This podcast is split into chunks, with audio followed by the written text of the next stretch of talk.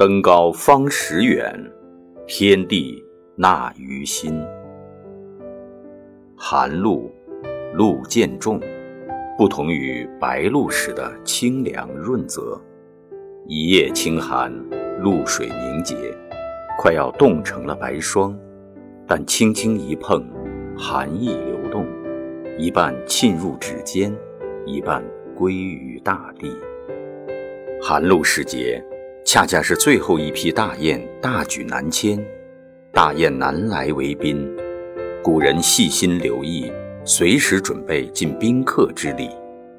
天已凉，雀鸟无踪影，海边倒出现了不少条纹与雀鸟相似的贝壳，古人便有了雀鸟化为隔离的传说。露水越来越清冷，菊花含苞等待。直到早霜微微凝起，才欣然开放。菊花一开，尽重阳。登高望远，看那晴空碧霄的清透如洗，秋收田野的肃静安详。插茱萸，赏菊饮酒。去年重阳酿下的菊花酒，就着今年的菊花，和几位老友对饮。颇有古人田园生活的几分雅趣。女萝覆石壁，溪水幽朦胧。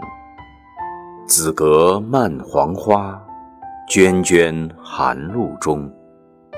朝饮花上露，夜卧松下风。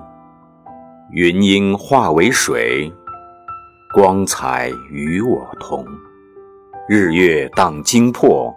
寥寥天与空，这是王昌龄笔下的宅心生活。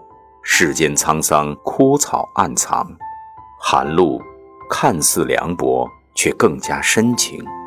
当夏花凋谢之际，更有菊花可赏，供世人品味。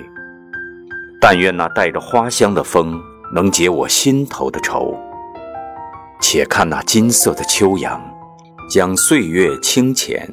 情意绵长，露寒而冷，热情退却，人心也从夏日的激情澎湃中，回到简单平淡、犹如素描的日子。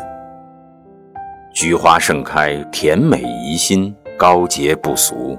秋季赏菊，携伴出游，也是人生一大乐事。